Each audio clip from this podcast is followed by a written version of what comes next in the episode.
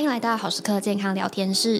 好时刻健康聊天室陪你聊聊生活的大小事。我是今天的主持人 Grace，欢迎今天的来宾 Titan 营养师。Hello，大家好，好久不见。最近端午节要到啦，想必大家就是人手都有一颗粽子。那粽子呢，是不是热量一颗应该蛮高的吧？对啊，其实就粽子在这。就每年都会来聊一下粽子的热量啊，粽子的油脂之类，虽然有点无聊啦，但是好像这时候一定要来蹭一下时事的感觉。那你觉得粽子在你眼中是一个营养健康的食物吗？我超爱吃油饭的，所以你问我这问题就就就 OK 啊，因为我很喜欢吃油饭啊，所以油饭等于北部粽，就是我觉得。嗯，好吃。油饭热量也不高吧？呃，也蛮高的吧？我想说，你哪会不高？油饭高，油饭很高啊。对啊，那油饭热量真蛮高的啦。对啊，就是呃，毕竟是用油炒嘛，对，嗯、就还要再加上油的热量这样。那它里面的那个糯米，其实跟一般的白米有什么差别呢？嗯，糯米的话，因为它的支链淀粉含量比较高啊，所以说很多人以为说糯米它比较不好消化，或者是肚子胀。其实这刚好相反。其实糯米因为支链淀粉含量高，所以它更容易消化。也就是说，它更容易产生那些呃，就是葡萄糖被人类吸收进去，对，那就发生血糖会比较容易上升啊之类。而且它变成短链的这些呃碳水化合物，就会在你肠道里面被细菌发酵产生气体。所以其实我们的腹胀不不是来自于说你消化不好消化，而是来自于它太好消化，让你的细菌产生气体。对，那另外一点是因为呃肉粽它有很多的油脂，所以它在胃部里面会让。呃，胃部的排空变慢，那你的食物都比较容易留在胃部嘛？对，那就会有更多的饱胀感。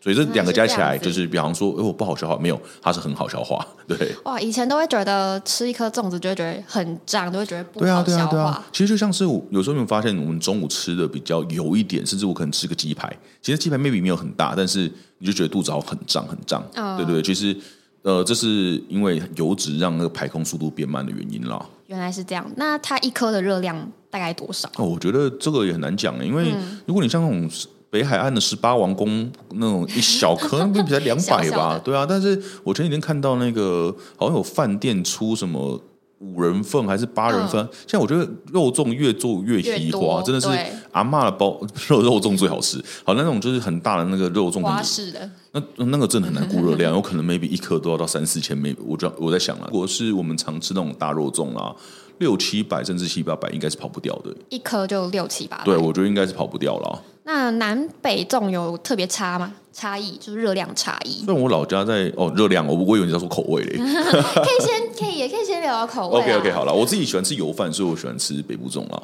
哦，我是比较喜欢南部的，南部派。我不行，我觉得北部比较好吃。好了，那如果以营养价值或者是负担来说的话，确实北部就会稍微高一点。对，因为它毕竟像是油饭的概念，所以它呃会油脂含量比较多。嗯，对，而且呃，好，我不知道为什么我吃到北部粽比较多肥肉。我自己、oh, 我自己吃的结果啦，那南部粽好像呃肥清淡一点，对，比较清，它的肉没有多成那样子，嗯，对，而且我有吃到一些南部粽，它是没有包那个咸蛋黄的，对，对对对对，所以它相对又少了蛋黄的热量啊，嗯，所以我觉得呃北部粽热量比较高，但我还是喜欢吃北部粽，对的，北部粽爱好者，我是北部粽，我是油油饭爱好者啊，对啊。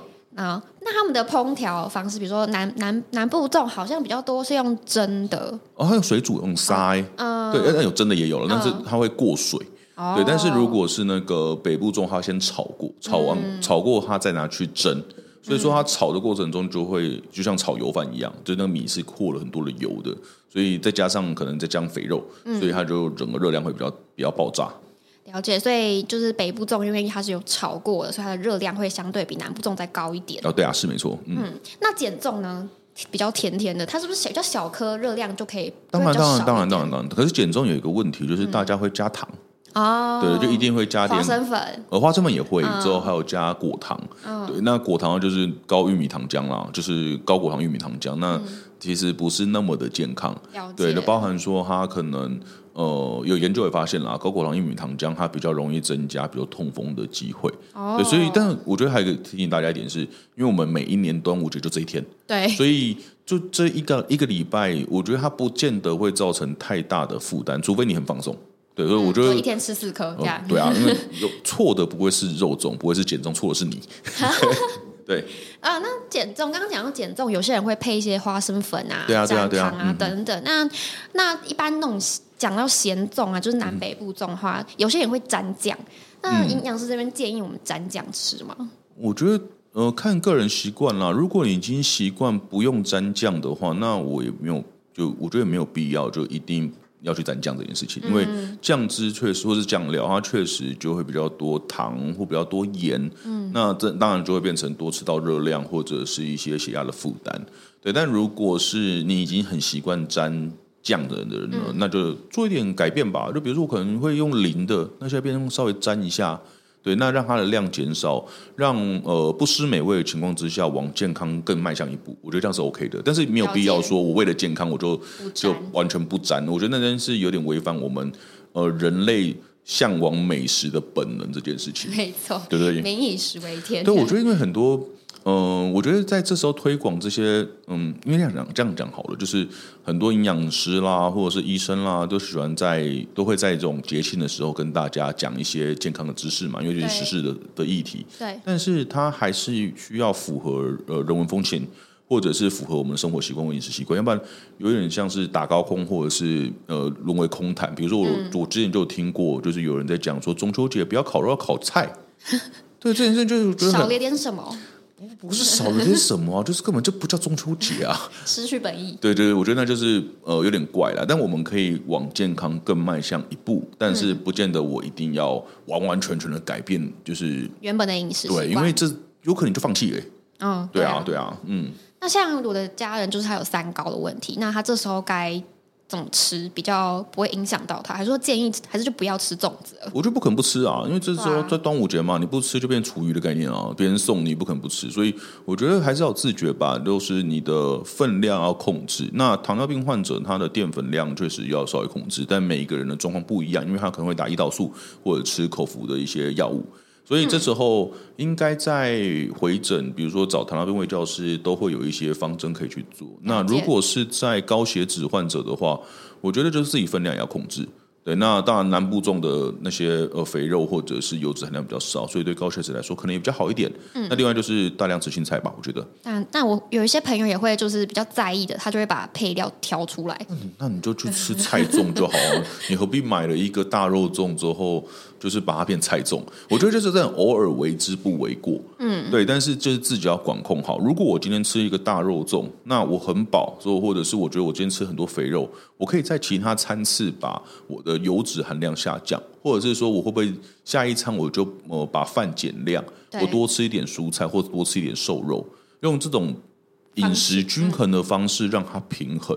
对，然后因为这个就是节庆嘛，就是我们的人文习惯。那我觉得也没有必要说我，我我我是呃，就是我就完全不吃，那就有点违反我们的行为。嗯、对，但是也没有鼓励大家放纵，就是我觉得都是要自知跟自制这样子。对，自知跟自制还是非常的重要。对对对，没错。那还有一些对粽子的迷思，像是有些人会觉得说放冷一点，它的那个热量会比较低。我觉得原因是因为它变难吃就不吃吧，对啊，对，我觉得没有必要啦，对对，因为呃放冷确实它的那个淀粉会偏向抗性淀粉，因为抗性淀粉有一种是被油脂包裹在一起，它其实就会变抗，像炒饭，嗯，炒饭其实相对它的吸收速度是变慢的，对，那或放冷的饭也是，嗯，但是它相对不好吃，所以我觉得与其去期待它有抗性淀粉的产生，那倒不如在总量上去做控制，了。解，因为它变成抗性淀粉之后，它顶多。减少十几 percent、二十 percent 的吸收速度，但是如果我多吃一点，我还是一样把这东西米平过来了。所以没有差多少，其实我觉得没有分量应该大于这些啦。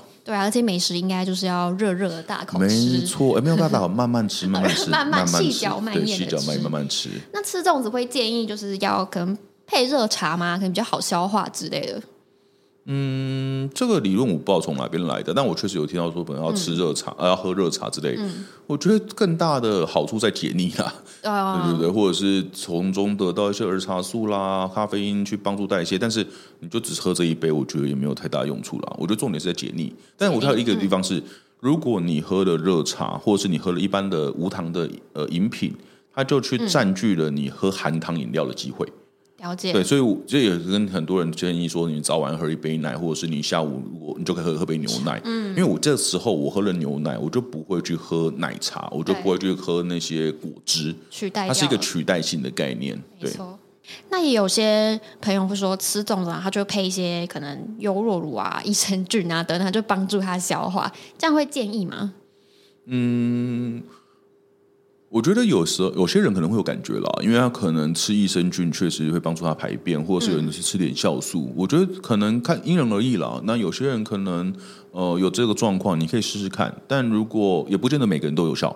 对，所以我就可以试试看，但它不是必要性的。了解。那刚刚是聊到怎么吃热量会比较减少，或者怎么吃比较健康，或者吃什么可以帮助消化。那现在就讲到，那吃完粽子呢，我们可能有一些什么运动吗？可以来搭配它，比较可以容易帮助消化。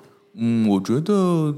就是吃完之后不要坐着吧，就还是要去走走路，但不要跑，因为吃饱跑确实就不舒服。嗯，对。那而且这种运动活动习惯，它也不见得是端午节吃粽子才要养成的，它应该是平常时候就要养成。嗯，所以我觉得也不用特别说，我就一定要干嘛，那就是你平常要养成这个习惯，这样整体的饮食跟生活习惯才是健康的。了解。那今天非常谢谢台腾营养师跟我们分享怎么样吃粽子可以最放纵、最健康。那可以请台腾营养师帮我们总结三点吃粽子的放纵小诀窍吗？嗯，其实还是不能放纵啦，就是说我们的分量要注意到，就是也不要说我今天就一端午节就大量的吃，那其实这都是不管你是吃臭粽还是吃白饭大量吃，就是不对的行为嘛。嗯，对，所以我第一个是分量部分，那第二个是搭配了，那搭配的状况就是。我平常时候也要养成说多吃蔬菜，嗯，对，之后吃点水果，之后呃，再来是养成我的生活习惯，可能是吃完之后不要坐着，就是要去稍微慢走一下，去帮助消化。嗯、我觉得在这三点会让我们在端午节吃粽子会比较舒服一些。了解，所以在分量上，我们本身就要控制住。对，就是分量跟搭配种类，之后还有整个的运动习惯，这样帮助消化。没错没错。今天非常谢谢泰腾营养师跟我们分享，那我们下周见，拜拜，拜拜。